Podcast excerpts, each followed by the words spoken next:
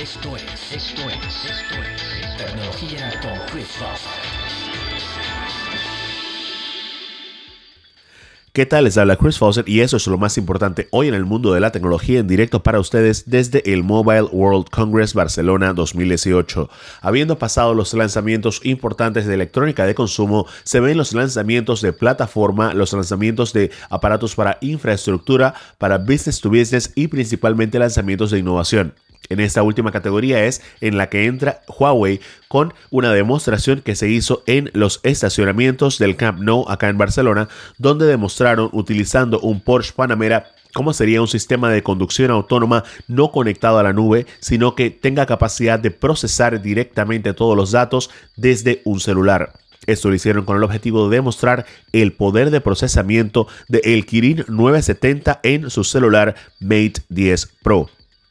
Aquí una de las cosas que definitivamente más poder de procesamiento demandaba era el sistema Road Reader que le permite al carro identificar la forma de gatos, de perros, de bolas de fútbol e incluso determinar cuál es la mejor forma de esquivarlos estando a una velocidad determinada. Con esto, Huawei no estaba tratando de incursionar en ese mercado, sino más bien utilizar esa tecnología para demostrar el poder de procesamiento de su celular de alta gama. También hay noticias con respecto a lo que Huawei logró con el lanzamiento de su primer chip de 5G, ya que lo anunció primero que el resto de la mayoría de las marcas. Con esto, según Huawei, se permiten tasas de transferencia de datos de hasta 2.3 gigabits por segundo. El CEO Richard Yu básicamente dijo que han invertido más de 600 millones de dólares en esta tecnología de red y es algo que idealmente va a poder utilizarse no solamente para los carros de conducción autónoma, sino también para muchas otras soluciones.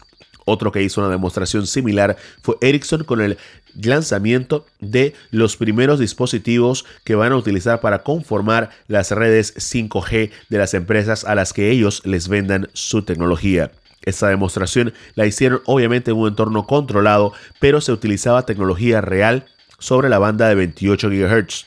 Con esto se permitía ver una latencia de tan solo 6 milisegundos durante una llamada de video, algo que definitivamente fue del agrado de la mayoría de los asistentes que son principalmente público corporativo que le toca hacer múltiples veces por semana videollamadas.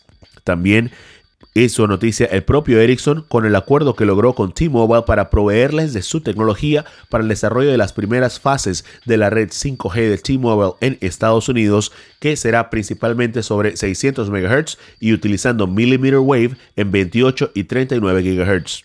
También Vodafone hizo noticias asegurando una garantía de velocidad mínima tanto para empresas como para usuarios residenciales. Con esto, a partir del primero de marzo, hoy, todos los usuarios de Vodafone en cualquier parte del Reino Unido se les asegura tener una velocidad mínima de conexión de 25 megabits por segundo. Y según Vodafone, cuando esto no se logre, el usuario automáticamente va a recibir un 15% de descuento sobre su tarifa mensual.